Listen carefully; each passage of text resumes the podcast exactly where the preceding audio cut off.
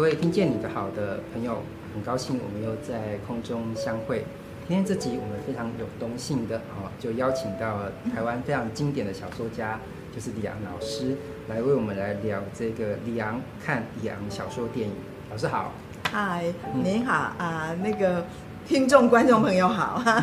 对，今天其实我们在这边录影，我觉得非常有意义，因为我们现在这个地方是在呃中兴大学的李昂文藏馆。那我们的背景呢，就是李阳老师。捐给李阳文昌馆的这个红棉床，对，其实老师这个床有非常特殊的意义吧？那当然啊、呃，这个床呢是我父亲带领的他的工人哈、哦、亲手打造出来的。那么啊、呃，它跟那个呃传统的我们有时候在一些那个展览馆看到的，就是啊、呃、雕很多的刻花哈啊、呃，然后可能啊、呃、有好几层的那一种中国式的床呢不太一样。这个的话。话会被归类成为一个大正年代的一个风格，所以很有趣吧？哈，因为那个大正年代，当然啊，也跟我父亲啊啊活动的时候有啊相类似的时间点这样。那么当然也是因为那个时候日据时代的时候，那个大正的风格就啊日本的大正时代的风格就传到台湾来，所以我父亲做了一个这样子的。你看，他比较特别的是，比如那一些啊那个啊。啊，描上那个花、哈鸟，还有这个人物的这样的一些啊图像，这个是在中国式的那个啊传统的棉床里面比较少的，所以啊又是我父亲亲手打造的，所以非常的有趣，而且小小的那一种啊那个呃设计也在里面，比如它里面哈有一个抽屉哈，打开的时候会唱歌的。啊，然后打开跟啊关起来的时候，哈啊会有声音的。那那个是我母亲用来放珠宝的地方，因为啊有人一打开它的时候，你就听到声音的话，就知道有人要来偷那些东西了。所以，呃，我小时候在这张床啊，躺在床上看着天花板。可那个天花板呢，又有很多的这个蝙蝠啊，什么这样的五福哈啊的这种中国的意象，所以因此是一个非常台湾的写照，就是它有台湾本土，有日本的影响，有中国的一个啊传承在。那么呃，可以说这个我在这个床上啊出生哈，然后啊也在这个床上啊发白日梦，然后来写小说这样。所以我觉得在这边访问老师非常有今天跟这个话题很有意义，因为。老师的小说就非常经典，所以后来就刺激了呃台湾的电影的导演，所以老师的小说也成为了台湾电影的温床。啊，成为一个支撑我们呃对电影想象的一个很重要的一个文字的一个据点。嗯，所以想呃访问老师一个问题，就是说，其实老师的作品在一九八零年代的时候，那就已经被翻拍成电影。那据呃我查的一些资料，像《杀夫》跟《暗夜》就由这个曾壮祥导演跟这个旦汉章导演就拍成电影。老师不知道就你的观点来看，你怎么看待自己的呃小说电影化，还有做这些影像的诠释？呃，应该是这样讲哈，就是说，呃，当年因为《杀夫》引起了很多的争议哈，所以啊。呃呃，徐峰，呃，就是那个，啊、他投资的呃电影公司来拍的时候呢，大家都比较期待的，就是真的是看到那个啊、女性的被压迫啊，跟那个性暴力哈，还有那种家庭的暴力哈啊的场面会历历如绘的会出现在这个电影里面。可是曾壮祥呢是那个新浪潮导演里面，我想比较特别的。他用一种比较隐喻的哈，或者比较像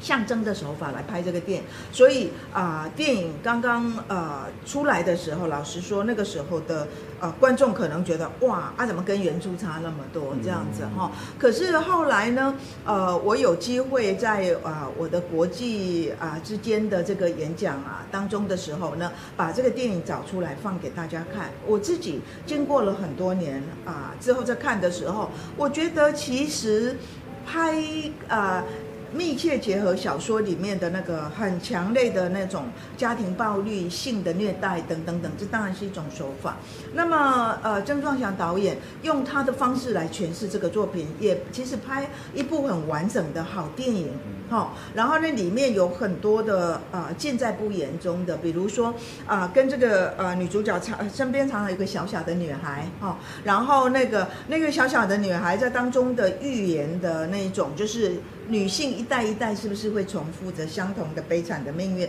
这个是我小说没有，可是我却觉得啊，加得非常的好的部分哈。所以我看到一个导演在用我的文本来做了很多有距离的，也有的是很贴近的，有的是创造性的，有的是啊这个啊走很意象化的这样的处理呢，我觉得非常成功啊。可惜那个年代里面呢，因为这个小说太强势了，而至于使得这个电影。我觉得没有足够的可以啊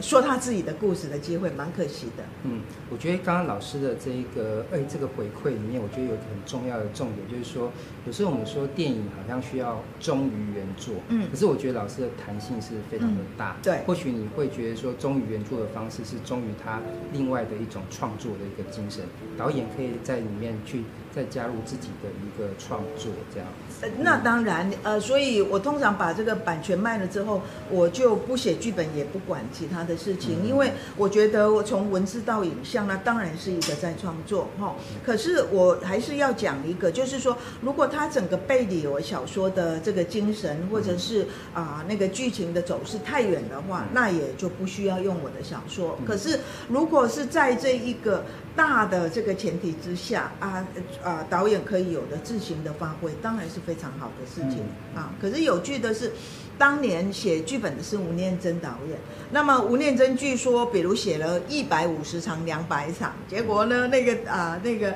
呃，曾传祥导演用了什么五十场之类的这样哈。那么当然，我想这是啊没有办法避免的，因为啊最后的。啊，那个决定的还是导演在拍嘛。可是念真也是一个非常成熟的编剧，所以啊，编剧跟我原著，我们都对曾导演都没有话说这样子。所以基于老师就是小说呃电影化的这些呃成功的这些文本，其实呃在我们学校中心大学在梁文昌馆就是创建之后，那学校就问我说，哎，我们要不要来办一点就是相关老师小说的一个文创的活动？那时候我就。马上就想到说，其实我们应该要办的是老师小说的这个微电影，电影因为特别是谢谢。对我们学校是教育单位嘛，是，所以我们就特别就针对这个学生，哦、嗯，邀请呃这个全国的学生来做这个征奖跟这个征件，而且老师非常的海派，一听到我们要办这一个，马上又在奖金就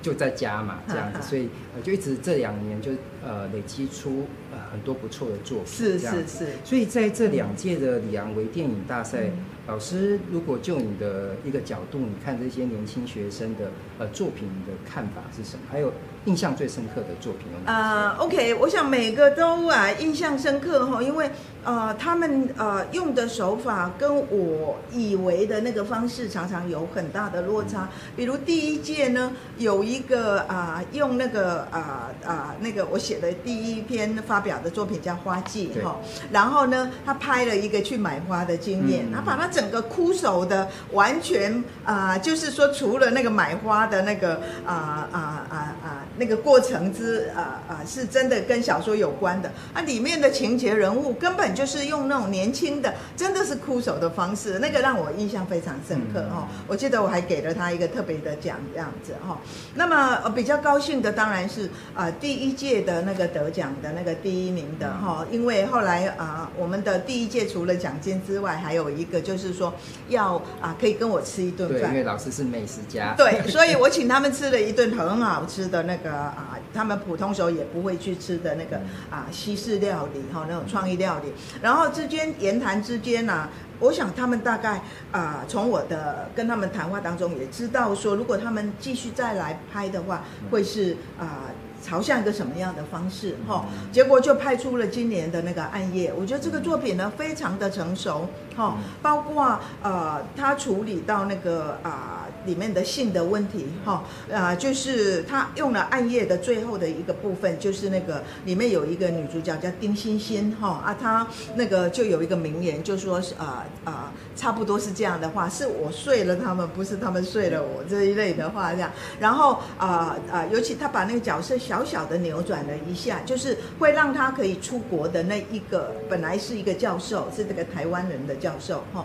可他把它改成一个日本人哇，我觉得那个也是改得活灵活现，所以他就丰富了那个啊那个影像上的，就哦有一个日本人猛在那里啊，这个啊跟一个台湾女学生啊做一个对价关系的性行为这样子哈，那就使得很多的啊不管是议题上或者画面上啊，我觉得这学生。很不容易可以把那个、呃，这整个的性爱的过程，它完全没有漏点，也没有什么，可是拍的那个啊、感觉都出来，就是那里面所啊啊呃所有的那种对价关系啦，或者是说啊、愉悦的部分呢，都表现得非常好。那我觉得这个应该很归功里面那个女主角演得真好，虽然不是一个很漂亮的女生，可是啊、她的表演是使得这整个加分的一个很重要的部分。那当然在镜头的运用啊，我想剪接啊，什么东西啊，也都啊啊达到了一定的啊水准，而且整个